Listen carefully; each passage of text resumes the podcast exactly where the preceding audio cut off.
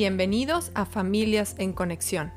Mi nombre es Ana Esquivel y estoy aquí para guiarte hacia el encuentro con la mejor versión de ti mismo. Así como el símbolo del árbol de la vida, te invito a reconocer y nutrir tus raíces.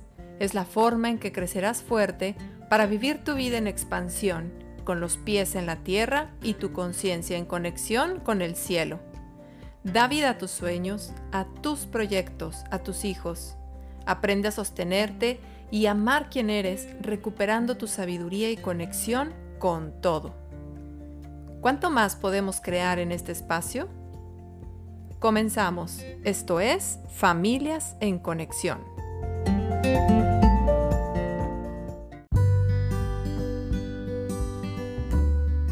¿Cómo están familias en conexión? Bienvenidos nuevamente a este espacio. Qué feliz me siento de volver a estar aquí con ustedes después de varias semanitas eh, fuera del micrófono, pero con muchas novedades y con muchos nuevos temas que traigo para ustedes en esta nueva temporada. Así que gracias por estarnos escuchando en este momento. El día de hoy vamos a empezar este episodio con un par de invitadas bueno, es que todos mis invitados son muy especiales porque son únicos, pero la verdad es que estas invitadas son muy especiales porque son mamás como tú, como yo, entre muchas otras cosas. Y el día de hoy vamos a tener una rica charla entre nosotras, así que te puedes tomar un cafecito, un té, un vasito con agua, haciendo lo que estés haciendo, está muy bien mientras haces ejercicio o estás desayunando o estás manejando, ¿qué más da? Eso es lo rico de los podcasts porque realmente no te tienes que sentar a mirar como tal, con que estés abierta, abierto a escuchar este espacio, a recibir lo que aquí tenemos para compartirte. Y bueno, claro, con cuánto te puedes identificar tú y cuánto puedes aprender el día de hoy. Así que bueno, sin más ni más, vamos a empezar. Y el día de hoy quiero presentarles a dos queridas mamás que forman parte del Círculo de Maternidad y Crianza Consciente, que inició hace ya ocho años en la ciudad de Morelia, en México. Y la verdad es que ha sido todo un caminar en comunidad, en tribu como mamás, acompañándonos, creciendo juntas, acompañándonos en nuestro, en nuestro crecimiento, pero que al mismo tiempo cada una lo va haciendo de manera personal. Así que qué rico que estén aquí. Les quiero presentar a Paulina García Garrido, que ella es de profesión, es psicóloga con especialidad en psicología clínica y terapia sistémica. Y actualmente da clases particulares a niños, terapia infantil, a parejas, y bueno, un sinfín de cosas, sin olvidar, por supuesto, que es mamá de un bello niño, que bueno, ya nos contará un poquito más ella.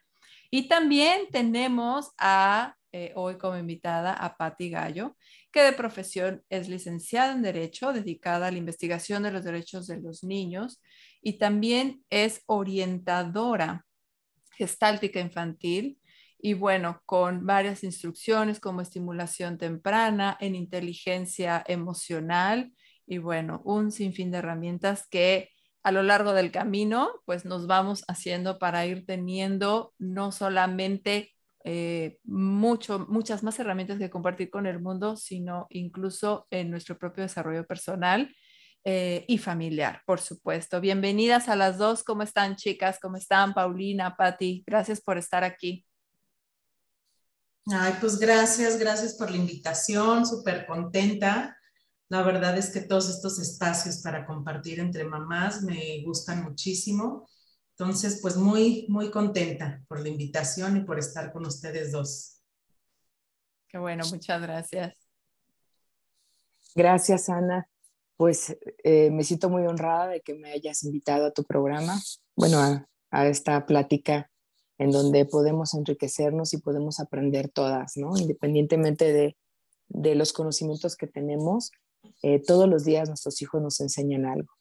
Entonces, este, esta es una, es una ventana maravillosa de, de poder conocernos y de poder em, eh, ayudarnos, em, eh, contenernos, brindarnos herramientas este, de lo que nuestros propios hijos nos van enseñando todos los días, ¿no? Muchísimas gracias. Claro, gracias a ustedes. De verdad que es un honor tenerlas aquí. Y ahorita que estamos hablando de toda esta parte profesional, ¿no les ha pasado que, eh, bueno, porque ahorita estamos presentándonos también, ¿no? Con, con todo este bagaje de, de, de experiencia profesional que tienen ustedes ¿No les pasa que luego hay gente que les dice, bueno, ya lo tienes como muy resuelto, ¿no? Este, eh, la educación de tu hijo, de tu hija, porque pues con todo lo que sabes seguramente que ni problemas has de tener, qué rico, etcétera. ¿Les ha pasado algo así? Sí, a mí sí, muchísimo. Y la verdad es que es como muy, ay, no sé, de repente me me estresa o me estreso yo misma, porque quizá además de lo que la gente comenta, o sea, como que es algo que yo personalmente lo tengo muy en mente.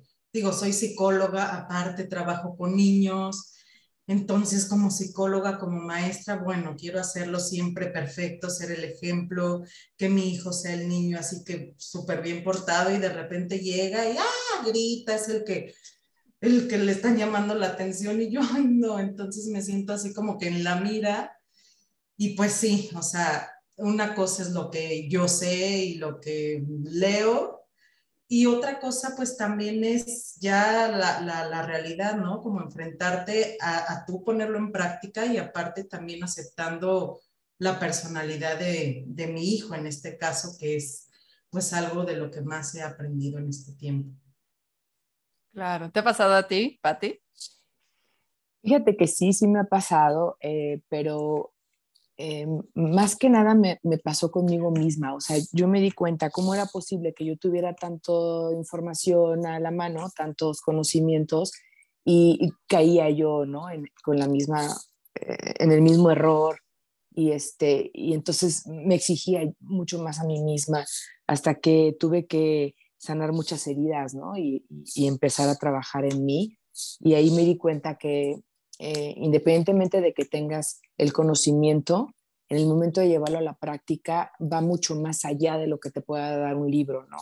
Este, estamos hablando de, el poder ayudar a otro ser humano chiquitito que te necesita y, si tú estás rota, si estás eh, mal, si necesitas ayuda, es ahí, es en ese momento cuando tienes que hacerlo, ¿no? Dicen, dicen por ahí que una mamá cuando está bien, entonces todos en casa están bien, ¿no? Hasta el perro está bien. Si la mamá está enojada. es cierto. Claro, claro, yo creo que em, es bien importante, bien importante saber y tomar en cuenta que el camino de la, de la paternidad, de la maternidad, la crianza consciente, no es de libro, no es sigue unas, eh, unos lineamientos y tendrás éxito. Digamos que hay muchos libros, hay muchos talleres, muchos cursos, hay toda una serie de escuela para padres que realmente ahorita el que no se informa, pues ya casi que es el que no quiere, ¿no? Y el que elige mantenerse en la misma línea obsoleta de, criar, ¿no? Porque es el que no quiere escuchar que es aquello que ya su hijo, su hija les está pidiendo que necesita. Ajá. Sin embargo, no es nada más tomar el curso, no es nada más leerte el libro, sino que también tiene mucho que ver qué tan abierta una se pone, aquí que somos mamás, pero obviamente dirigido a papás también, qué tan abiertas estamos a recibir una transformación real desde el interior, porque no es nada más mantenerlo aquí en la mente, aquello que, puede eh, ayudarme para, para lidiar mejor eh, con mi hijo, sino que así como dices tú, Patti, se requiere de una, un trabajo personal muy profundo para revisar desde dónde estoy yo actuando, ¿sí? O sea, si tengo por ahí alguna herida, ¿no? Un corazón roto, eh, una sombra que no me está permitiendo mirar a mi hijo realmente por quien es y estoy teniendo todas las expectativas sobre ese niño, no me va a permitir verlo realmente, ¿sí? Entonces, es, eh, este espacio que estamos creando el día de hoy, pues justamente es para hablar Em, no solamente de aquello que hemos aprendido del camino que hemos recorrido, que por supuesto es muy importante, sino que también quiénes éramos antes de entrar en este, en este camino, ¿no? Por ejemplo, a mí me encantaría escucharlas, porque realmente así, ambas dijeron, y yo me incluyo también, pero ambas lo dijeron, la que más se exige muchas veces soy yo misma. Ajá. La que está buscando esa perfección soy yo misma, porque realmente, ¿quién está mm, calificando que lo hagas, que no lo hagas, que, que sigas las, las pautas esperadas, que sigas los lineamientos y todo? Pues no hay nadie más que tú más que tú misma. Entonces, ¿de dónde viene también esa autoexigencia? Así que me gustaría que nos platicaran un poco cada una, empezando por ti, eh, Paulina, para que vayan eh, identificando las voces de, cada una. Antes de ser, a ver si nos cuentas, eh, ¿qué edad tiene tu hijo el día de hoy? ¿Cómo te llegó la maternidad? Ajá. ¿Esperada o inesperada? ¿Sí? ¿Y cómo te la imaginabas antes? Es más, empieza así como el, cómo yo me imaginaba la maternidad y después cómo llegó realmente y la edad que tiene tu hijo. Cuéntanos. Ok, pues mira, desde chica, no sé, o sea, como que mi sueño siempre había sido ser mamá. Me preguntaban, ¿qué quieres ser? Y yo, mamá, ¿no? Pero de profesión, sí, por eso, mamá. Y de verdad que, bueno, yo creo que hasta los 13 años, casi, casi que tenía muñecas, y era, o sea, como todo un placer el, el cargar a los pelones, estos grandotes de muñecos que habían, cambiarlos, cuidarlos. Bueno, era así como toda una entrega que, me encantaba.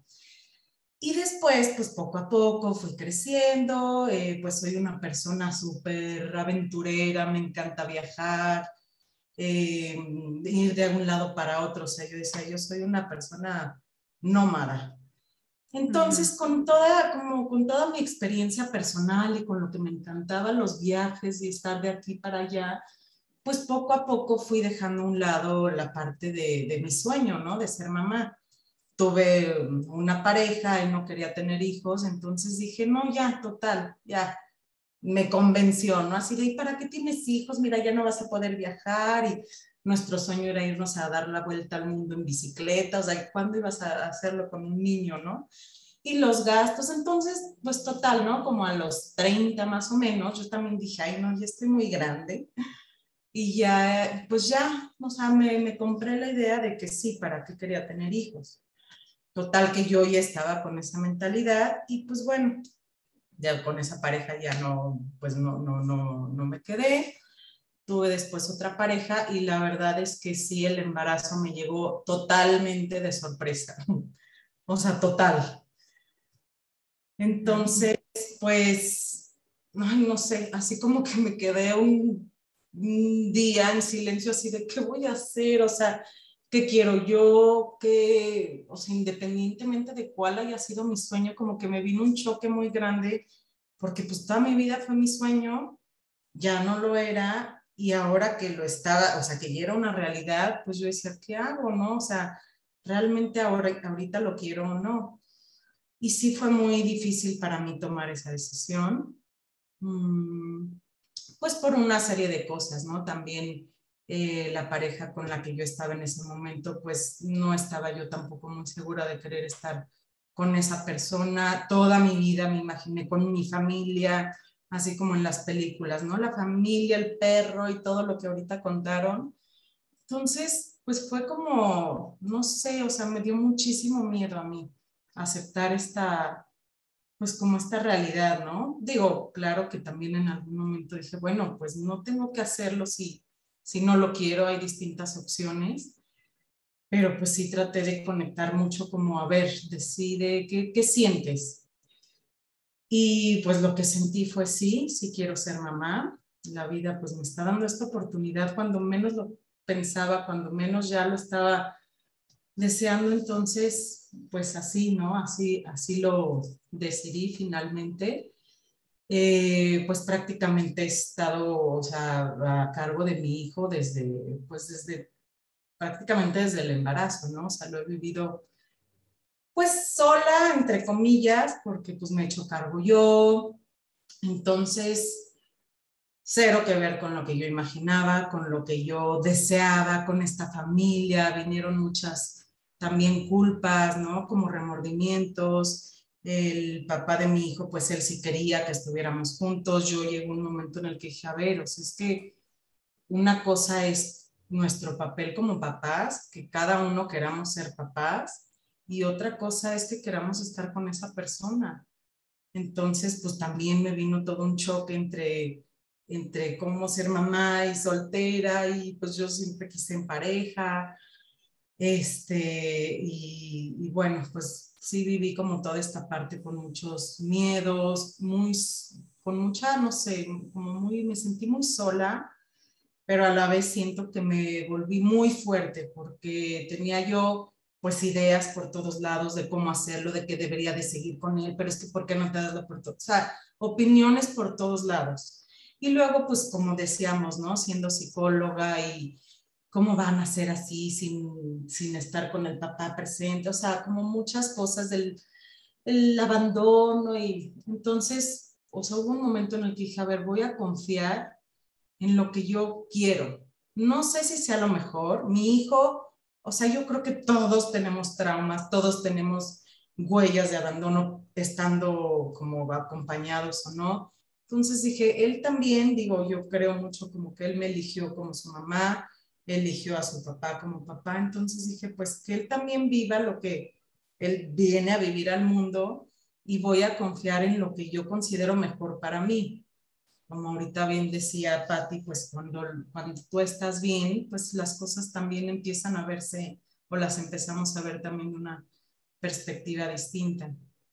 Entonces, bueno, estoy muy contenta, mi hijo tiene cinco años. Eh, sí, la verdad ha sido un camino pues complejo, yo lo describo siempre así, muy complejo, con muchos, muchos aprendizajes que me ha ayudado a fortalecerme, a crecer y bueno, pues aún así muchas veces me siento insegura, pero con muchísimas ganas de aprender y seguir compartiendo y, y aprendiendo de, de otras historias.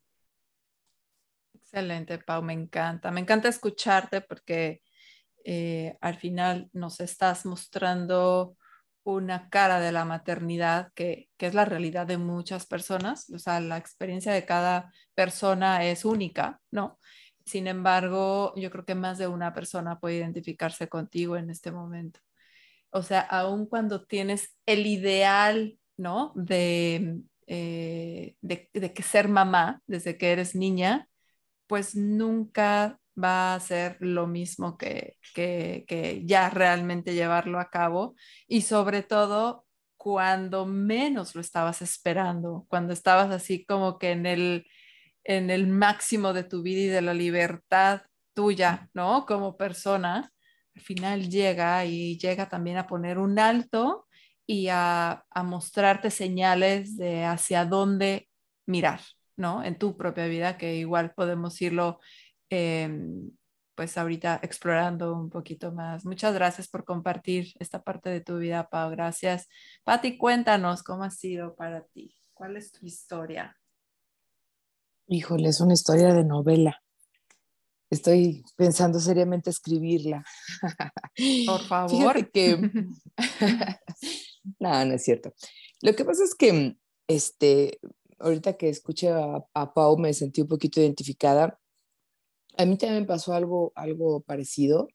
Eh, yo me caso a los 30 años con, con, este, con el amor de mi vida y eh, estando juntos en una ocasión me dice, oye, ¿cómo ves si nada más somos tú y yo? Entonces, este, pues en ese momento como que como que me, me cayó bastante bien, ¿no? Estábamos solos, estábamos trabajando juntos, en la empresa estábamos juntos, este, viajábamos mucho. Em, la verdad es que la pasábamos bastante bien. Eh, y, y, le dije que sí, ¿no? O sea, cuando él me dijo, pues solamente vamos a ser tú y yo, te, te, te late, te gustaría, y le dije sí. Dije, pero si algún día cambias de parecer, a mí, él es hijo único. Y yo, pues no, tengo medios hermanos incluso, o sea que somos así como que muchos hermanos, ¿no? Este, entonces le dije, nada más que si algún día cambiamos de parecer, eh, no me gustaría tener nada más uno, me gustaría pues tener dos, ¿no? Mínimo, así, que se acompañen, porque pues yo veía en él eh, esa carga eh, física, emocional, incluso hasta económica que llega a ser por ser hijo único o sea, yo, lo veía como desde afuera, ¿no? Este, entonces yo le decía, no, pues es que a mí me gustaría, pues, si en un momento dado la historia cambia, pues que, que se tengan eh, uno al otro, ¿no? Que se tengan por lo menos ahí los hermanos, que no estén solos, porque aparte mi esposo y yo, pues ya, ya teníamos, él me lleva 10 años, entonces, pues yo decía, o sea, yo pensaba, híjole, pues, en cualquier momento vamos, pues, somos papás ya grandes y pues para que se tengan, ¿no? El uno al otro. En fin, la cosa es que pasaron cinco años y, y seguíamos pensando que estábamos muy bien solos hasta que en una ocasión, este, él me dice, oye, fíjate que yo creo que le entró esa etapa eh, a él de, de decir, pues me gustaría tener un hijo yo no sé si fue cuestión de incluso de legado, de esa emoción de ver quizás a su papá y saber que él no iba a poder disfrutar eso porque pues ya había tomado una decisión, ¿no? De, de, no tener hijos. Entonces me dice, oye, pues, ¿cómo ves si lo intentamos?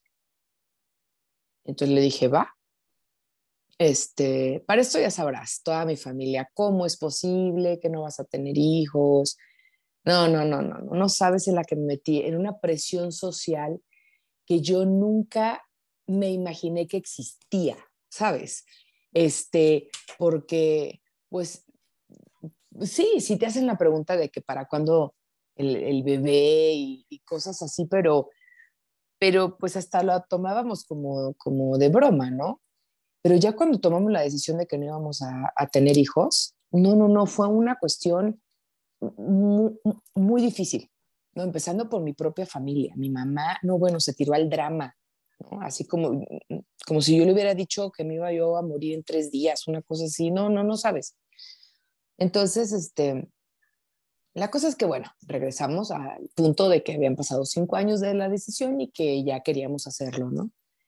Entonces, eh, nos descubrimos que no, no era fácil embarazarnos, en esa época. Yo tenía 35, él tenía 45 y tuvimos que someternos a un tratamiento este, asistido, ¿no? Para podernos embarazar.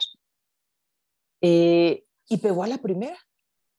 Para esto, cuando a mí me dicen, pues, que, que está la cosa complicada por parte de los dos, este, y que necesitamos, eh, pues, ver a un, a un especialista, eh, pues no te miento, estuvimos como, como unos siete especialistas y no daban y no daban cuál era la, la, situación por la cual yo no, o sea, no quedaba embarazada, ¿no?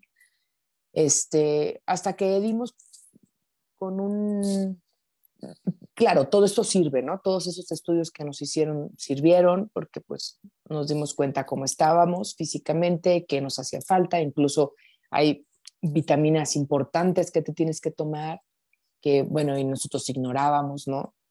Eh, porque pues por cuestiones propias de la edad, pues ya tu cuerpo no responde igual, ¿no?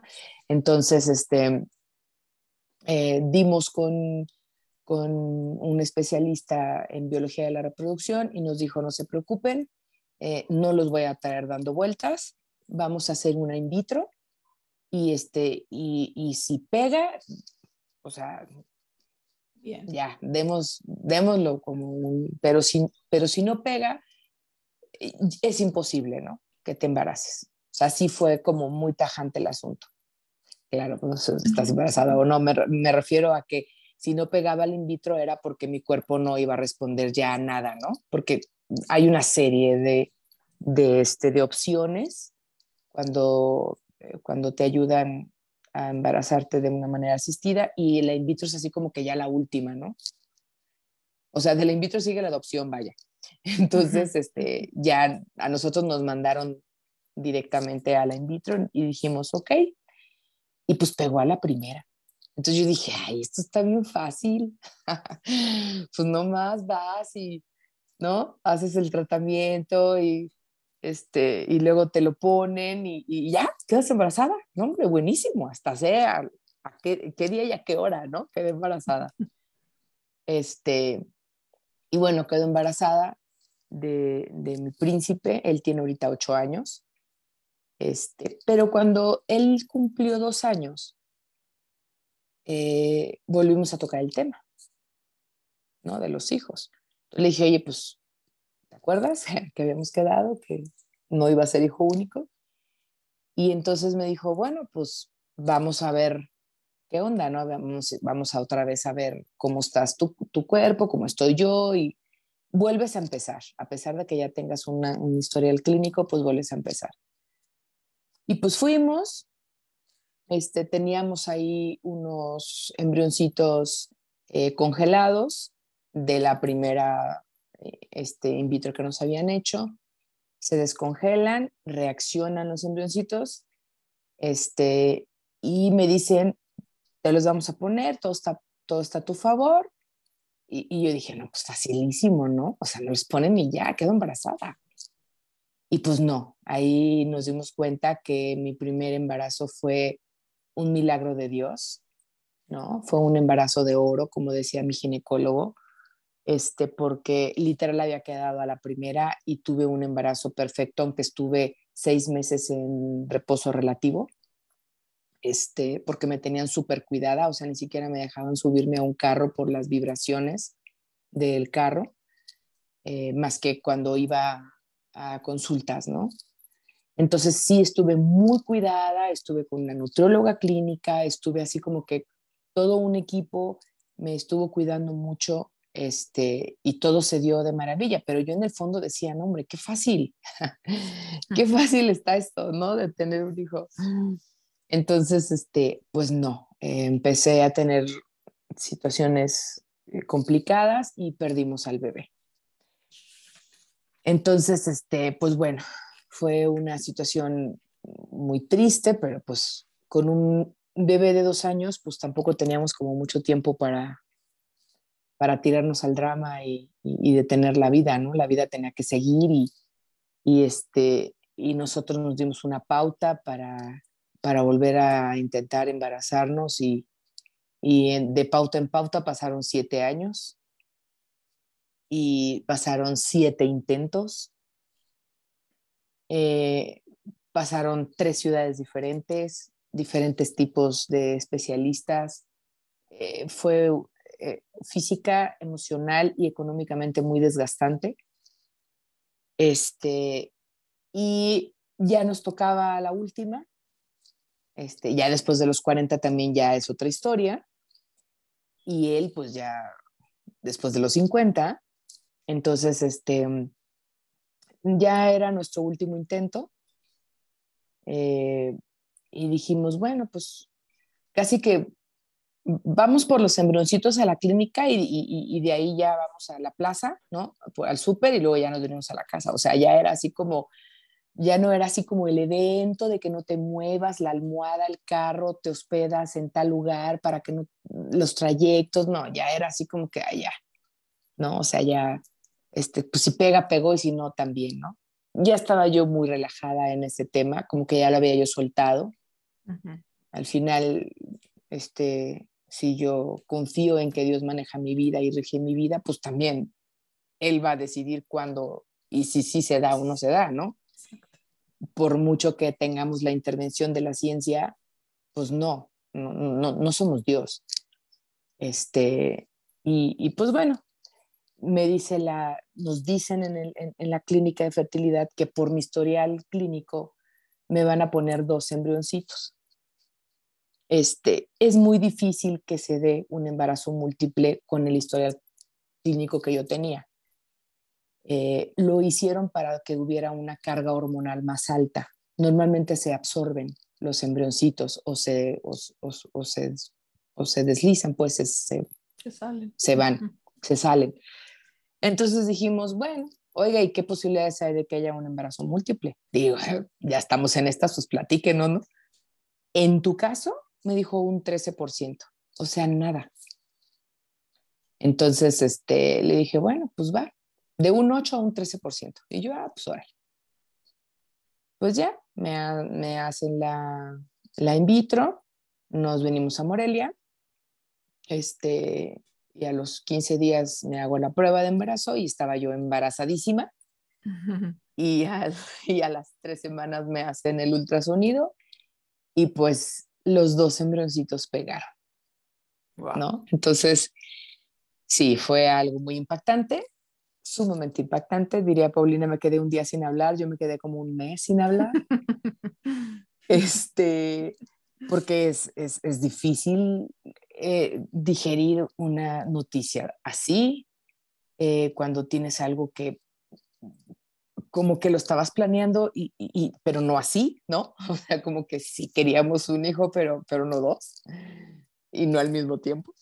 este, entonces sí hubo un, sí fue una situación complicada, de hecho tuve que pedir ayuda este, para poder aceptar esos embrioncitos, para que mi cuerpo pudiera estar siempre bien, porque se venían meses de, de mucho reposo, de mucho cuidado, estaba yo en pandemia, bueno, estábamos en pandemia, este... Con otro hijo, entonces, además. Con otro hijo, ajá, ¿no? Con un hijo de siete años que te pedía, pues, aunque ya muy independiente, pero pues, pues, pues, siete años hijo único, ¿no? Entonces, pues, toda mi atención y, y, y, todo era para él. Entonces, este, sí nos cambió mucho la vida, pero bueno, aquí están mis princesas, ya tienen diez meses, este, y también puedo decirte que fueron un milagro de Dios por todo lo que tuve que pasar, ¿no? Fueron prematuras, fue una historia diferente a la de mi primer hijo, pero, este, pero están perfectas y no ocuparon absolutamente nada, ¿no? Se vinieron conmigo, incluso ni siquiera estuvieron en, en cuneros, ni en incubadoras, ni nada, absolutamente nada, a pesar de que fueron prematuras, estuvieron conmigo todo el tiempo y su primer bañito fue aquí en su casa, igual que mi primer hijo. Entonces, este, pues fue, fue, una, fue una historia, eh, pues, eh, que no esperábamos eh, tener, pero pues es perfecta, ¿no? Porque esa fue la voluntad de Dios. Al final, cada hijo trae consigo todo un, todo un, una enseñanza a quien va a ser su mamá y su papá.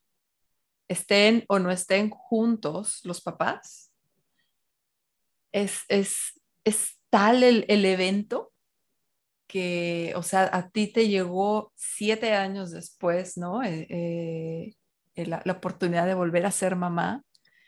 Y cuánto tenías que, haber, que trabajar en ti aún, cuánto tenías que transformar, cuánto tenías que soltar, porque tú misma lo dijiste, ya lo solté, o sea, ya ni siquiera me, me preocupé tanto de si me iba a mover en el carro, si dónde me iba a quedar después del in vitro y todo eso, o sea, realmente ya era como una más y ya era la última y eso realmente era la señal de que tú ya lo habías soltado, era como de, pues bueno, como casi que para que ya no se queden ahí congelados los, los embrioncitos, pues venga, ¿no? Y si pega bien y si no, bueno, ya fue, lo intentamos y era como simplemente soltar a que las cosas sucedan como tengan que suceder sin estar aferrándonos a que las cosas tengan que ser de cierta manera. Y lo mismo ocurre con los hijos. No hay día que te aburras de ser mamá, ¿no? No hay día no, no cabe, no hay, o sea, ellos se pueden aburrir, ¿no? Pero tú como mamá no es como de, ay, ya me aburrí, como que, ¿qué haré hoy como mamá? O sea, no existe eso, si se dan cuenta, no existe eso. Cada día es nuevo. Cada día lo que te sirvió el día anterior como mamá, eh, que si lograste que se durmiera, que si lograste que, que comiera, que tuvieran un día increíble, que casi no hubo berrinches, lo que fuera cuando todo te funcionó, dices, ya la hice, ya, al día siguiente voy a volver a hacer lo mismo porque esto es lo que me está funcionando. Y al día siguiente, oh, sorpresa, o sea, ya eso que, que creíste que te iba a funcionar otra vez, por alguna razón ya no. Entonces, no hay espacio para el aburrimiento cuando eres mamá, ¿no? Los hijos vienen cargados de vivir el presente, un día a la vez. Y por eso constantemente nos están llamando a hacer presencia, no solamente presencia en su vida, sino en nuestra propia vida. ¿Cómo estamos viviendo cada momento de nuestro día? ¿Cómo es, ¿Dónde estamos enfocando nuestra atención? Y si estamos distraídas, despistadas, eh, si tenemos mil cosas en la cabeza, cosas que pensar, porque también tenemos una vida no solamente de mamás, sino como profesionistas, como hablábamos, eh, y en muchos otros roles que tenemos en la vida, ¿no? Cosas que tenemos que, con las que lidiar, que resolver, etcétera, que tenemos la cabeza llena de cosas muchas veces, y cómo el hijo, sobre todo cuando es pequeño, te llama de vuelta, ¿sí? Te llama con un llanto, un comportamiento inesperado, una, un, grito de asa de mamá, ¿no? Aquí estoy, no te olvides que aquí estoy, de subirse a algún lado para luego aventarse, ¿no? Y, y, este, y llamar tu atención. De alguna manera lo va a hacer. Los hijos, los niños son tan sensibles y tan perceptivos y tan conectados con su mamá que cuando mamá se desconecta de ellos, la llaman de regreso, obviamente por un instinto de supervivencia, pero la llaman de regreso al presente porque es justamente ahí en donde hay que aprender a enfocarse. Y cuando en el presente no nos están funcionando las cosas, es ahí en donde hay que prestar atención. Entonces, es un regalo realmente. Eh, la manera como haya llegado cada hijo al mundo es única, única, aun cuando hay muchas mamás seguramente de las que nos están escuchando y allá afuera, tantas mamás que les llegó de manera inesperada como a ti, Paulina, y tantas mamás que también tuvieron que pasar por una serie de tratamientos como tú, Patti, o muchas mamás como yo que dijeron, yo elijo, ¿no? Elijo ser mamá y que de manera natural llegaron los hijos. O sea, realmente yo creo que me atrevería a decir que esa es la parte fácil, ¿sí o no? Esa fue la parte fácil. O sea, ser el hijo fue la parte fácil, como sea que haya sido, inesperado, inesperado, con tratamiento, sin tratamiento, como haya sido, el hijo llegó, la hija llegó. Ahora, el gran reto, el gran, digamos, trabajo viene después, ¿no? ¿Cómo, cómo son esos, esos, eh, esos retos que se nos van presentando y que cuando tienes al bebito recién nacido y casi no duermes y bueno, ya no sabes ni cómo te llamas, dices, esto es esto es súper complicado, ¿no? Y bueno, sí es una parte muy difícil, pero yo creo que no me dejarán mentir que conforme los hijos van creciendo, también los retos van creciendo junto con ellos y que por eso se requiere de mucha presencia nuestra y los hijos siempre nos estarán llamando al presente, a estar ahí, Ajá. no solamente en cuerpo, porque es que sí, muchos dirán, yo paso la tarde con mis hijos, yo estoy ahí, estoy con ellos, yo los cuido, ¿sí? Pero si estás en la computadora, si estás en la cocina o si estás eh, lavando el baño o lo que sea que estés haciendo, pero no estás haciendo presencia con el hijo, eso no es estar presente realmente en la vida de tu hijo. La presencia de mamá se requiere estar presente en cuerpo y en alma también, con toda tu atención ahí. Eh, pero me encantaría que el día de hoy eh, pudiéramos también continuar hablando un poquito sobre cuál ha sido, obviamente la maternidad retadora, pero cuál ha sido eh, ese reto, ese, ese evento, si lo tienen por ahí como, como presente en su vida o serie de eventos, como gatillo que te activan em, ese ese mensaje o ese, ese mensaje, ¿no? Emergente, como si apareciera como una ventana en la computadora cuando te dice así como tienes que ver esto, que te ha hecho a cada una de ustedes darte cuenta de que la manera como has estado haciendo las cosas desde tu actuar de mamá no es, no es, y, y tiene que haber algo más así de, por Dios, ¿no? Así como que me iluminen para que se me muestre el camino de hacia dónde, cómo hacerlo, porque esto que me está pasando, no lo, yo no, no, no veo la salida. O sea, ¿qué te, está, ¿qué te activó a ti a decir, yo necesito trabajar en mí, necesito aprender otras maneras de hacerlo?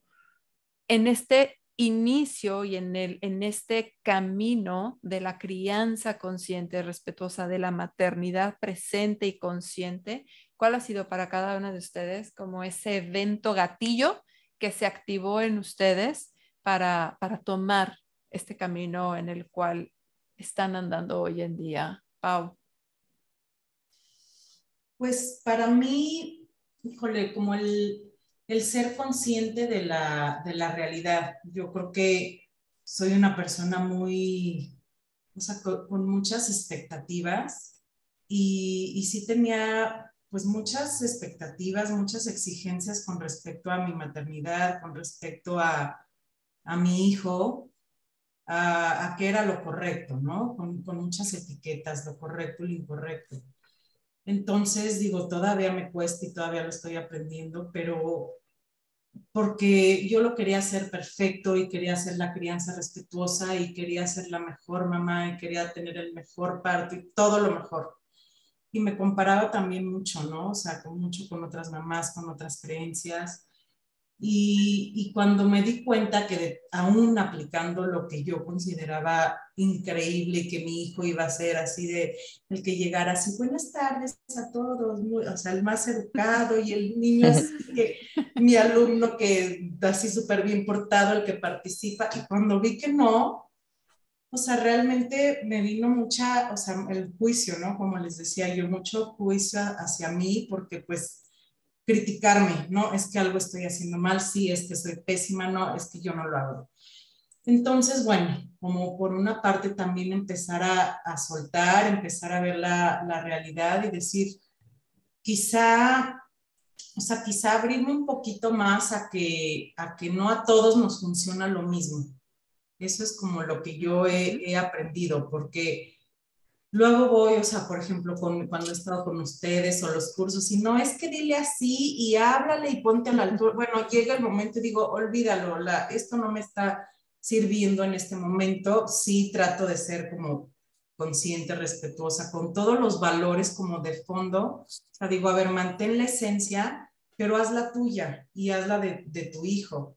Entonces, pues eso, como aceptar también quién es mi hijo. Mi hijo no es el que yo tenía en mi mente, el super niño así mueble, educado y todo, no, o sea, al contrario, llegó revolucionado, súper activo, habla todo el tiempo, si oye una grosería ya la repite, y yo, ay Dios mío, es súper grosero. Entonces dije, a ver, tampoco pongas tu etiquetas ni a ti ni a tu hijo. Y eso, o sea, como ir viendo qué nos funciona a nosotros dos sin yo juzgarme, ¿no? Porque no, ya no estoy llevando a cabo la crianza respetuosa, ya no estoy haciendo el vínculo, ya lo estoy haciendo dependiente, ya. Suelta los juicios, suelta las etiquetas y aprende a, confiar en ustedes, ¿no? Eso es como una, una, parte de lo que, pues de lo que estoy aprendiendo, de lo que estoy también, este, sí, confiando y, confiar mucho también en él, o sea, como que digo, a ver, aprende a verlo a él, quién es él. Y por qué creo yo que lo correcto sería el que les digo, yo sigo teniendo en mi mente al niñito así súper educado, o sea, educado me refiero a lo que conocemos como educado, ¿no? Porque, porque si no, pues yo digo, ay, no, mi hijo no es educado, no, mi hijo es súper rebelde, no, mi, entonces digo, a ver, conócelo sin poner etiquetas, también ve qué te genera a ti ¿por qué me genera tanto el que no, el que diga una grosería? El que diga, eh, o sea, es realmente por la grosería. Luego yo digo, a ver, si la dice solo conmigo, hasta le digo, ah, pues a ver, y le explico, pero si la dice en frente de la gente, como que digo, no, van a decir que soy súper mala maestra, súper mala psicóloga, súper mala mamá, súper... Entonces también como ir, ir viendo eso, bueno, ¿y quién lo dice realmente? ¿Lo digo yo? Entonces, bueno, pues es un, reto, como tú decías, Ana, es un reto diario, que un día ya lo domino, estoy increíble, súper confiada, súper relajada y al día siguiente vuelvo otra vez así como toda fiera a, poner reglas, límites. Pero pues yo creo que es mucho eso, como basarme en la, en la realidad y, confiar en, en nosotros y adaptar las cosas, mis conocimientos a, a, nuestra realidad. Así es. La presión social eh, tiene un papel muy, muy importante en la vida de las familias en general. Al final, la sociedad se forma de familias y en cada familia hay muchos individuos, ¿no? Con un mundo interno y una personalidad única que es difícil definir que esta es la manera de ser y así debemos de ser todos y meternos todos en una cajita y esa es la manera de comportarnos. Allá afuera podemos creer que el mundo debe de ser así, de una sola manera, que los niños, no, los hijos deben de comportarse de tal manera, deben de ser amables, deben de saludar, deben de eh, hablar de tal manera, deben de, ¿sabes? Ese deber ser. Y muchas veces ese deber ser que implantamos en los hijos es por lo que creemos que allá afuera van a juzgar en, nuestro propio hacer como padres, ¿sí? Lo que hizo, lo que no, ay, no es que no lo educa, no lo disciplina, no, lo, no le pone límites, ¿no? Ay, no, es que esa mamá, ¿no? Le dio leche materna hasta los tres años y ¿cómo es posible? O lo cargó todo el tiempo y se malacostumbró.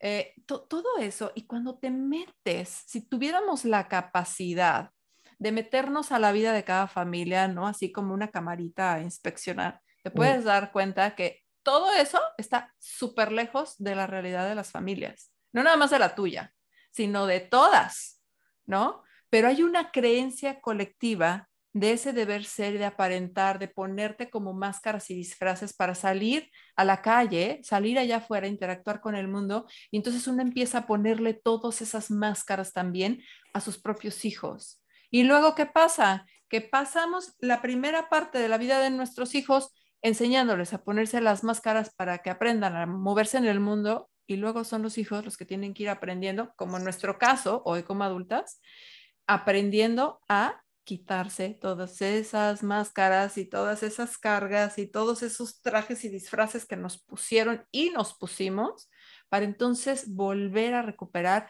nuestra esencia, lo que somos, ¿no? Y a veces no es fácil, hasta que haces un alto y dices, a ver, no, esto que yo creí que era, esto que yo leí en el libro, en el curso, en el taller, no me está funcionando. Y es súper honesto cuando, por ejemplo, en este caso tú, Paulina, y todos los que nos escuchan, es súper honesto cuando tú dices, esto no me funciona. Es muy diferente el decir, esto no me está funcionando a mí en la educación con mi hijo, porque mi hijo es así, así, así, me está mostrando otro camino, a decir, yo no quiero aprender nada porque así me enseñaron a mí pues ¿no? Este, así se aguantan mis hijos y así es como es. Eso es esa, es, esa es otra historia. Pero en, en, tu caso muy particular y el de muchos, como decía, que, que es, ya lo probé, ya me dijeron cómo debería de ser, pero no me está probando, hay que ser muy honestos y decir eso, ¿no? Y probar entonces qué sí te funciona a ti con tu hijo y deshacerse de todo eso que no. Es como, como cuando tienes ya una torre de, de papeles que ya no te sirven pues hay que revisar qué hay, qué tiro, qué guardo, que ya no me sirve, ¿no? Para poder hacer espacio para lo nuevo. Por eso es tan importante el trabajo personal, porque entonces puedo liberarme y quitarme todo eso que ya no sirve para hacer espacio para lo nuevo, si no, no entra, no entra la nueva conciencia, el conocimiento, lo que sea, porque no tengo espacio. Así que excelente tu toma de conciencia en este camino de maternidad, Patti. Muchas, eh, digo, Pau, muchas gracias por compartirlo. Y bueno, Patti, ¿cómo ha sido en, tu experiencia eh, para ti? Pues fíjate que este, yo eh, soy muy metódica y todo lo tenía sumamente planeado, este, llevaba una agenda, bueno, llevaba hasta una bitácora de lactancia que me acuerdo que un día me dijiste, ¿qué estás haciendo, Pati? O sea, como para qué estás anotando a qué hora le das de comer al bebé. Este, entonces, este, durante el embarazo, que bueno, eh, estuve muchos meses de, de reposo, estamos hablando de, de, mi primer hijo, este, me puse a estudiar acerca de la maternidad en general, porque pues bueno, eh, mi realidad era que yo tenía 35 años y que no tenía ni idea este, de ser mamá, ¿no? Y pues no tenía nada que hacer, estaba bastante aburrida, verdaderamente no soy de tele, entonces me dio por, por empezar a leer bastante. Y, y descubrí mucha paja también, ¿no? También descubrí libros que no valen la pena, este, pero también descubrí cosas muy interesantes, como lo es la crianza respetuosa y lo que es la disciplina positiva. Este, y eh, como que me gustó, me hizo, me hizo ruido, me di cuenta que era justo lo que yo no había tenido en mi infancia y entonces yo dije, me gustaría ser así, ¿no? Entonces vamos a darle por ahí, empecé, empecé a investigar y me clavé tanto en la investigación que descubrí em, que por lo menos en nuestro país, tengo el dato más fresco, pero esto es a nivel mundial, la violencia infantil doméstica es tremenda, es de miedo. Las cifras y la estadística son sumamente altas. Eh, obviamente la carga a la violencia infantil está hacia la mamá porque es la que más pasa tiempo con los hijos, que en el común denominador es la que se dedica a la crianza de los hijos. Eh, pero bueno, eh, también los números eh, son alarmantes de papás, de, de, otros miembros de la familia, como son los abuelos, como son los tíos, porque es un patrón de conducta que tenemos, ¿no? Y, y el, el latino en general no solamente los latinos, ¿eh? esto es a nivel mundial, ¿no? Entre más matriarcado haya, perdón, entre más patriarcado haya o entre más machismo haya, más violencia hay hacia el infante. Pero, este, pero esto en cualquier idioma existe, ¿no? Y en cualquier estrato social y, este, y en cualquier parte de la historia. Eh, los derechos de los niños es algo relativamente nuevo, se da, se da en los ochentas, imagínate qué tan cerca este, tenemos esto. Antes eh, los niños no tenían ni voz ni voto, ni se consideraban, ¿no? No se consideraban personitas. Entonces, este, pero pues tenemos la consecuencia, ¿no? La humanidad que tenemos ahorita es por la, por la infancia que en su momento no se respetó. Entonces, bueno, yo me pongo a estudiar todo esto, bueno, me pongo a leer, pero después me da por estudiarlo. Y cuando nace mi hijo, yo ya me sentía súper preparada, ¿no? Ya tenía hasta un, un, certificado por ahí, ¿no? Ya mi papelito de casi casi de escuela para padres de ya, ya, ya puede ser mamá. Y por supuesto que no. O sea, la, claro que los primeros meses todo fue maravilloso porque el bebé era un encanto y pues era un bebé, ¿no? Este, estudié eh, con, contigo, Ana, estudié muchísimo acerca del apego seguro este, y pues bueno, lo que es el colecho, lo que es el portar al bebé, lo que es el este, atenderlo yo, aunque tuviera alguien que estuviera ayudándome, pues la persona que me ayudaba era para que cargara la pañalera, ¿no? Pero mi hijo lo cargaba yo. Este, eh, en fin, la música, eh, tuvimos nuestro curso psicoprofiláctico este, contigo, en fin, como que todo queríamos como que esa armonía la queríamos y yo se la contagié a mi esposo y mi esposo me dijo, adelante, ¿no? O sea, me gusta lo que dices, a veces no te entiendo, pero pues yo a todo digo que sí. Entonces, este, pero cuando mi hijo empezó eh, a tener sus primeros berrinches, este, fue cuando no tenía yo ese libro, ¿no? El capítulo 6, página 25, en donde decía qué es lo que tengo que hacer. Y aun cuando lo tenía y lo hacía, no me funcionaba. Entonces yo decía, no, este niño es extraterrestre o yo no entendí. No, aquí hay algo que no funciona. Si dos más dos son cuatro. Pues no, no, no, no, no, no era así, ¿no?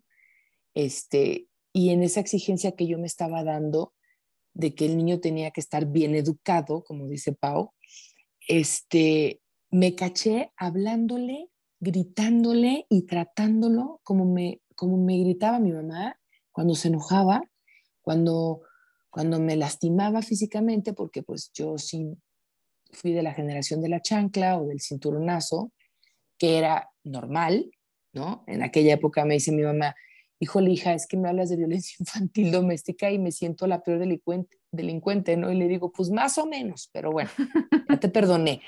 este, pero este, era normal, ¿no? Esa manera en la que se educaban a los hijos era normal, se le pegaba un grito, una nalgada, un cinturonazo, lo que fuera, ¿no? Ese cucharón con el que estabas cocinando. Y no importaba la edad. A veces ya todos grandes y la abuela ahí dándole su, sus, este, sus chanclazos, ¿no?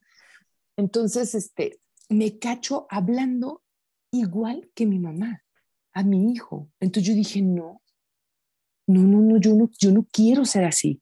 Y digo que eh, estoy dejando aquí muy mal a mi mamá, pero es una mujer maravillosa que amo y que en su momento ya me pidió perdón y hemos trabajado juntas cosas bien bonitas. Pero bueno, así me educó, ¿no? Eh, es, es, una mamá maravillosa, pero cuando se enojaba gritaba y pegaba y insultaba y, y este y, pues, y por el mismo aprendizaje que ella ya traía también. Totalmente, totalmente. a ella sí la educaron. Exacto. mi papá no era así, pero también en su casa, pues él estuvo en un internado muchos años. Mm.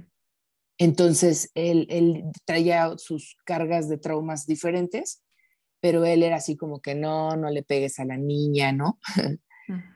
Pero, pero pues como, como por ser amable, no, no porque en realidad creyera que, que no era necesario. Ajá, ¿no? A veces decía, decía mi papá, pues es que tu mamá les pegaba y funcionaba. Y yo, o sea, este, entonces no se metía, no se metía mi papá. y, y, y, yo, y eso como que les daba armonía, ¿no? A ellos como matrimonio, pero, este, pero es verdad, o sea, hoy en día si tú no haces equipo con tu esposo es muy difícil. Digo, en el caso, pues, de, de, de, los, que tenemos un esposo. Pero igual, si vives con tu mamá y, eres mamá soltera, y si tú no haces equipo con tu mamá, por dar un ejemplo, este, también va a ser una crianza difícil para el niño, ¿no? Porque la abuela va a decir una cosa y la mamá va a decir otra. Entonces, eso es bien, no sé, o sea, descubrí que era bien importante, ¿no? Tener que hacer equipo y, y tener que eh, estar en el mismo canal, por decirlo así, este, para poder educar. Y yo, eh, mi esposo también había crecido en, un, en una familia, pues mi suegro era un gendarme, ¿no? De división, era muy, era muy estricto, era una crianza autoritaria, este, muy normal, ¿no? y más en su época, porque pues él me lleva 10 años y quieras o no, es una diferencia eh, considerable en, la historia de la crianza, em, pero también se veía normal, ¿no? O sea, pues sí, mi papá me pegaba, pero pues era normal, ¿no? Porque pues yo me lo merecía, porque yo me, yo me portaba mal o porque era travieso, porque, en fin, la cosa es que este, me, me, cacho haciendo cosas que no quería hacer y ahí es cuando es un detonante, ¿no? Para mí. Y ahí es cuando yo me doy cuenta que, que algo, algo, algo está mal, porque si yo estoy leyendo cómo debo de actuar o, o, yo, estoy investigando cómo debo de manejarme cuando el niño hace un berrinche, ¿por qué no lo estoy logrando? Entonces ese fue un detonante para que yo, o un parteaguas en mi vida, como para que yo dijera, aquí la que está mal soy yo, ¿no? O sea, el libro no está mal, ¿no? Este, eh, los talleres que yo he tomado, el niño no está mal, ¿no? Y los talleres que yo he tomado están mal, la que está mal soy yo, porque también es importante estar bien cuando recibas la información para que la puedas interpretar de una manera adecuada. De lo contrario, pues ahí como que te la, te la acomodas, ¿no? bueno, es que dicen que tengo que ser un encanto, pero cuando me enojo, Ahí es Se me va el encanto. Entonces, bueno, esa fue, esa fue el parteaguas en mi vida para cambiarlo. Me, me, me parece sumamente importante con todo lo que están compartiendo. Si se dan cuenta al final, podemos concluir, ya para ir cerrando, se nos está terminando el tiempo, pero podríamos concluir que al final nuestro hacer como mamás, como papás, no es un ejercicio mental, no hay, no es como resolver una ecuación matemática, como hacer un experimento de laboratorio. Se requieren herramientas que lleguen a tu, a, tu parte racional, o sea, que se instalen en tu mente, que las puedas comprender. Sin embargo, no es un hacer mental, es un hacer totalmente vincular con tu propio hijo, en el que se involucran una gran serie de emociones de tu propia experiencia, como lo decías, Patti, de tu propia experiencia como hija, de, o sea, ¿cómo puede uno hacer, practicar o enseñar algo que no ha aprendido a hacer? O sea, uno va siempre a actuar de acuerdo a lo conocido, ¿sí? O sea, si a mí me ponen un par de frutas y una de ellas no la conozco y yo tengo que elegir una, voy a elegir la que ya conozco porque ya conozco su sabor, ya sé que me cae bien, que me gusta, etcétera, que simplemente decir, pues voy a probar esta a ver si me gusta, nada más porque sí, difícilmente lo haríamos, ¿no? Entonces, uno, de manera inconsciente, se va a ir a lo conocido se va a ir a lo que ya tiene integrado en uno mismo. Por eso, la maternidad consciente implica salir de lo conocido, de ese, digamos, esa ruedita de, ratón, ¿no? Que te mantiene siempre como en el, en el hacer igual, igual, igual. Es decir, a ver, basta, esta rueda no me está llevando a nada. Esto que alguien más sí le está llevando a, a algo, a mí no. ¿no? Entonces yo me tengo que encontrar, salir de esa ruedita para poder seguir mi camino y en mi propio crecimiento, ¿no? Y explorar qué es lo que a mí se me está detonando dentro.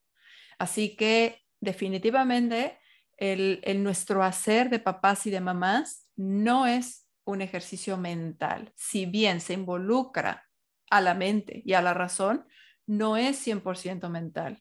Por eso en conclusión a, esto que ustedes están compartiendo, se trata de ir hacia adentro de ti, a conectar contigo, a explorar qué es lo que hay ahí, cuáles son tus memorias, tus aprendizajes, tus experiencias de vida que te están haciendo detonar, reaccionar de cierta manera para entonces, como les decía, hacer ese espacio, limpiar, quitarnos de todo aquello que ya no está funcionando y poder hacer espacio ahora sí para los nuevos aprendizajes, para la nueva conciencia y poder entender realmente hacia dónde o qué herramientas se requieren para poder ejercer una maternidad consciente, una crianza respetuosa.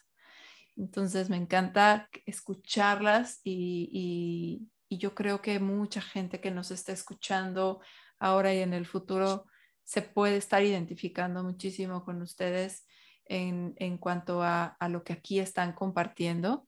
Así que gracias por esto y me encantaría que pudiéramos ir cerrando este espacio porque, como les digo, nos podríamos seguir aquí, ¿no? Las horas, pero para ir, poder ir cerrando, me encantaría que cada una de ustedes pueda simplemente eh, dejar como un, un mensaje, una invitación a todas aquellas personas que nos están escuchando en base a lo que hemos estado platicando eh, una recomendación, así, vamos a imaginar que hay una persona que está escuchando y que dice, uy, no, yo nunca había escuchado sobre eso, ¿no? No, tengo así como, ahora, o ahora entiendo el por qué no me han estado funcionando las cosas. Y bueno, si quieren ustedes también decir, eh, eh, dejar simplemente como una, un, un, cierre en cuanto al tema para, para nuestra audiencia.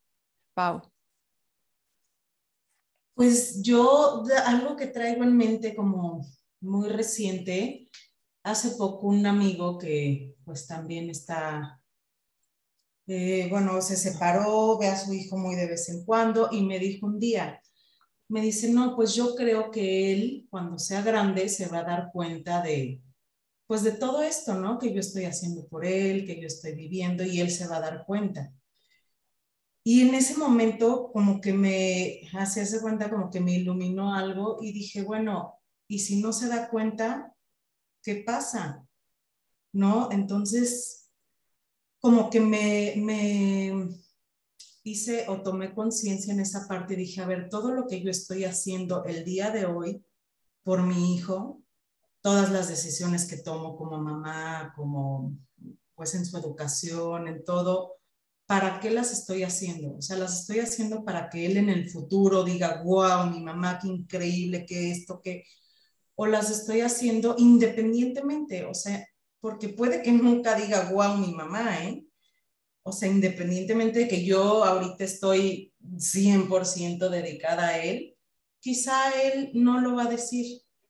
Entonces, mi, mi consejo hacia mí misma fue, haz el día de hoy lo que a ti te nazca hacer, lo que a ti te llene, lo que des con amor, lo que te satisfaga como mamá.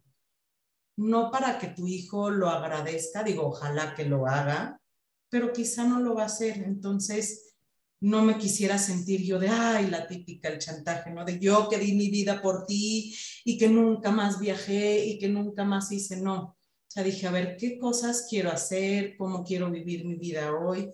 ¿Cómo me siento bien? O sea, aparte de ser mamá, porque sigo siendo Paulina, ¿no? Y sigo siendo esta persona eh, viajera, exploradora, aventurera. Entonces, ¿cómo puedo pues retomar mi vida, o sea, mi, mi persona, mi individualidad, mis sueños, aún pues brindándole esta parte a mi hijo y, y, haciéndolo como por amor, por mí, ¿no? Por mi satisfacción para poder darle lo mejor.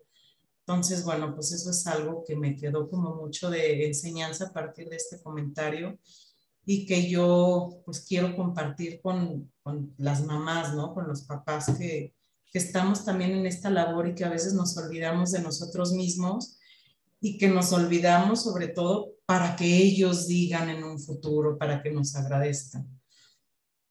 Esa sería mi Gracias, Pau, porque al final también hay que tener la conciencia de que todos nos hemos equivocado y nos vamos a equivocar, porque ante los ojos de quién realmente está la equivocación, número uno. O sea, no existe tal perfección, ¿no? De que te, te salga 100% bien como muchas veces son las autoexpectativas.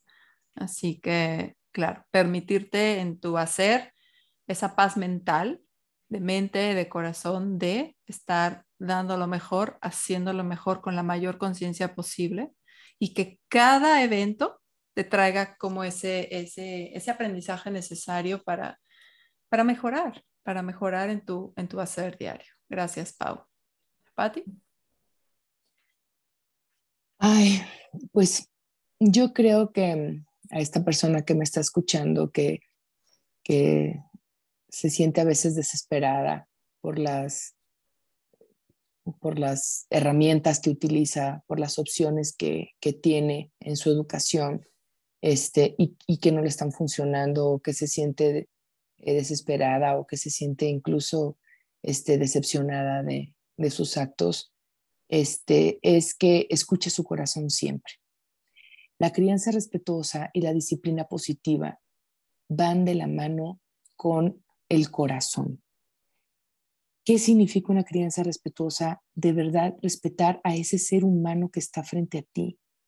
Hoy está chiquito, hoy te necesita y es algo temporal, es un proceso, es una etapa el día de mañana ya no te va a necesitar. Entonces, eh, la crianza respetuosa es eso, es respetar a esa persona que tienes frente a ti, desde cómo lo tratas, cómo lo ves, cómo le sirves, cómo lo educas, qué le enseñas, así como te preocupas por lo que come, ¿no? De evitar darle chatarra, pues también preocúpate por lo que ve, ¿no? Eh, ¿Qué se pone a ver en la televisión o, o en el Internet. Eh, ocúpate por lo que escucha, ¿no? Esas pláticas que no debe de escuchar porque no son propias de su edad, o esa música que no, que no le edifica, este, o, o, ese tipo de educación en la escuela en la que le estás dando que, que no le está eh, nutriendo, que no le está haciendo desarrollarse o sus capacidades socioemocionales que son bien importantes o qué es lo que siente tu hijo, ¿no? Vete a tus sentidos, vete a tu corazón, este, y respeta a ese pequeñito que tienes frente a ti, a esa chiquita que te necesita hoy, y háblale bonito aunque estés enojada, ¿no? Si no sabes cómo hacerlo, pide ayuda. Eh, eso de que nadie me enseñó a ser mamá es, e, es, una mentira, ¿no? Si te enseñaron a ser mamá tus papás, las personas que te que te educaron, que te criaron, te enseñaron a ser papás o papá o mamá. Entonces, si ese patrón de conducta que tú tienes no está padre, no porque tú seas una persona de bien significa que no te hizo daño lo, lo que te lastimaron. Ojo con eso, porque a mí me han llegado a decir, es que Pati, a mí mi mamá me, pues sí, sí me pegaba, ¿no? O mi papá sí, sí me castigaba físicamente, lastimaba mi cuerpo, pero, pero mira, yo soy profesionista y yo soy una mujer de bien o yo soy un hombre de bien y yo soy un papá proveedor. E, eso no es cierto, ¿no? Estás lastimado. No te respetaron, no te respetaron tu cuerpo, no respetaron tus decisiones, no escucharon tu voz. Entonces hoy en día eres una persona que grita, ¿no? Porque, porque no te escuchan, porque no te escuchaban de niño. Entonces ahora lo haces. O eres una mujer que tienes relaciones conflictivas con hombres que no deberías de estar con ellos, pues porque tienes esa herida eh, de la infancia. Entonces, eh, todo, em, todo con amabilidad es mejor. Si tú no sabes cómo tratar a, a tu hijo, solamente piensa cómo te gustaría que te trataran a ti. Y la disciplina positiva es eso, es disciplinar en positivo, no en negativo, ¿no? En vez de decirle a mi hijo todo lo malo que tiene y etiquetarlo, entonces más bien fortalecerle todas las cosas buenas que tiene y ayudarlo a que si ella lo que tenga que cambiar, pues lo haga respetando también su, su, eh, sus periodos este, de, de aprendizaje y su madurez neuronal. De repente queremos que mi hijo coma perfectamente bien en un restaurante y tiene cuatro años, ¿no? Y, y, me molesto porque se para de la mesa y porque no quiere comer. Relájate, tiene cuatro, ¿no? O sea, hay hombres de 40 que hacen berrinche. Seguramente no los dejaban hacer berrinche chiquitos, pero me refiero a esa parte, ¿no? Entonces, si no sabes cómo hacerlo, pide ayuda, involúcrate, lee, este, infórmate y, y escucha tu corazón. No tienes que ser una experta y la mejor mamá de tu hijo eres tú. Así es, totalmente. Gracias, Pati, por esas palabras. Pide ayuda, acércate a profesionistas, acércate a un grupo, una tribu, vive tu maternidad en, en, grupo, en tribu, en, en, realmente es muy enriquecedor poder contar con otras personas y saber que no estoy sola en este, en, en, este, en este mar ¿no? de la maternidad y de la crianza, creyendo que soy la única que está pasando por estas cosas. Yo me topo todavía con mucha gente que dice, uy, yo creí que a nadie le pasaban estas cosas hasta que escuché a fulanita hablando de su propia historia y fue como, wow, yo creí que era la única, ¿no? Yo creí que todo el mundo lo estaba haciendo perfecto. Yo creí que todo el mundo tenía el matrimonio perfecto menos el mío. Yo creí que todo el mundo educaba de manera perfecta a sus hijos menos yo los míos. Entonces, cuando te acercas a otras personas, te va a dar como mucha paz mental, ¿no? El darte cuenta de que no eres la única que está batallando, no eres el único y que hay mucho, mucho que puedes aprender, pero que también puedes contribuir a otros con tu propia experiencia. Así que, oigan, muchísimas gracias de verdad con, por, por este espacio que, que, hemos construido el día de hoy en este episodio. Eh, como les digo, me encantaría seguir, ¿no? De hecho, ya hasta se nos pasó un poquito el tiempo, pero la verdad es que siempre hay mucho, mucho que compartir, esperando que sea realmente contributivo para todo aquel que está escuchando eh, les quiero agradecer, Paulina, Patti, por haber estado aquí el día de hoy, por poder, ah, por abrir su corazón, por abrir su mente también con sus conocimientos, con sus tomas de conciencia, con su historia de maternidad, que no hay eh, ni mejor mamá ni peor mamá, como lo dice Patti. Tú eres, cada una de nosotras somos la mejor mamá que cada uno de nuestros hijos eh, eh, tiene, porque no hay otra. Nadie, nadie suple a nuestras mamás, ni nadie nos suple a nosotras, nadie. Así que que nuestro hacer cada día, a cada momento, sea el mejor en conexión con nuestro corazón, con nuestro cuerpo, en presencia para el más alto bien de nuestros hijos, de las generaciones que hoy por hoy están eh, creciendo para un mejor mañana pues muchas nada más que agradecerles a, ambas por haber estado aquí. Y bueno, pues em, gracias a todos los que nos están escuchando. Eh, el día de hoy compartan esto, este episodio a todas las mamás que puedan porque les va a dar mucha tranquilidad también saber que aquí estamos muchas, ¿no? Eh, vamos a dejar también los datos de, de, de Patti, de Paulina, que ambas también comparten información siempre de mucho valor. Así que que nos, nos puedan seguir en las redes sociales también, chicas. Muchísimas gracias por haber estado aquí con nosotros. Gracias y nos vemos muy pronto. Gracias, Ana. Dios te bendiga. Muchas gracias. Nos vemos. Bye. Bye. Bye.